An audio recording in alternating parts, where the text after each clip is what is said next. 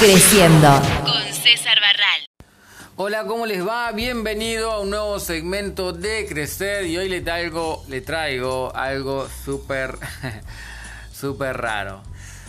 Un loco, va, no un loco, un capo en realidad, utiliza un personaje de Pokémon para denunciar información científica falsa. Viste que hay, hay, hay de todo.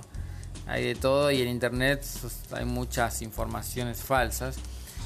Bueno, eso pasa con la desinformación. La desinformación, las teorías corporativas y las noticias falsas que planean serias amenazas para la salud pública.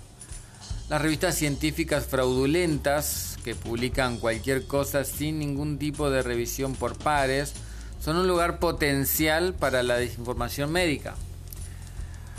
Un loco o un capo o un inteligente, Matan Slowmy, profesor de entomología de la Universidad Nacional de Taiwán, encontró una forma muy creativa de poner en jaque a la revista American Journal of Biomedical Science and Research, que se jacta de publicar contenido científico especializado, pero que aparentemente carece de filtros de revisión.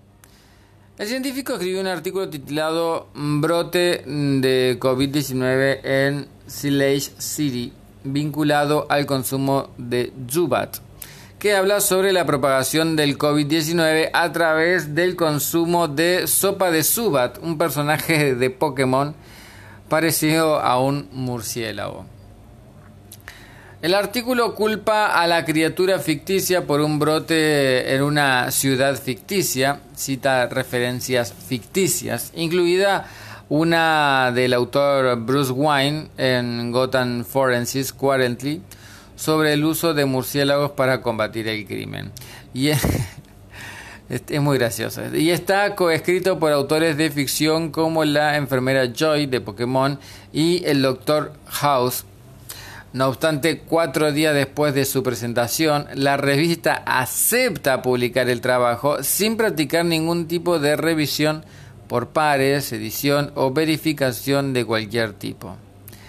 El entomólogo explica en un artículo de la revista The Scientist que no es la primera vez que publica un documento científico falso protagonizado por Pokémon y que su objetivo es demostrar la existencia de revistas depredadoras, publicaciones especializadas fraudulentas que publican cualquier tipo de contenido a cambio de una contraprestación económica.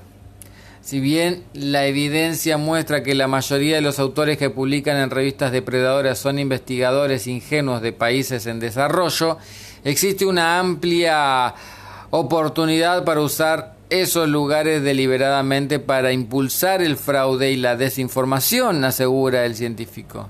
¿Qué impide que alguien, usando su nombre real o un nombre falso, o su nombre, publique un artículo que afirme que el jugo de col rizada previene el SIDA, que las vacunas causan transexualidad, que ciertas razas son inferiores o cualquier otra tontería igualmente ridícula y luego citar públicamente ese documento como evidencia.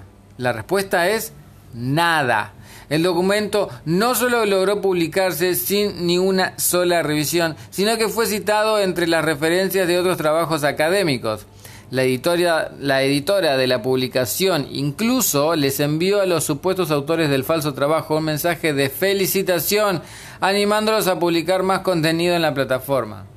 Sin embargo, tras destaparse el engaño, la revista le informó al entomólogo que retiraría la publicación, pero no por inverosímil de su contenido o por la denuncia implícita de la revista, sino porque no había pagado la tarifa de publicación. Ahí tienen, ¿eh? así que atenti a los que leen cualquier cosa por internet o por revistas digitales. Hay que asesorarse bien, ¿eh? Nada, nada de agarrarse de cualquier lado. Internet tiene de todo.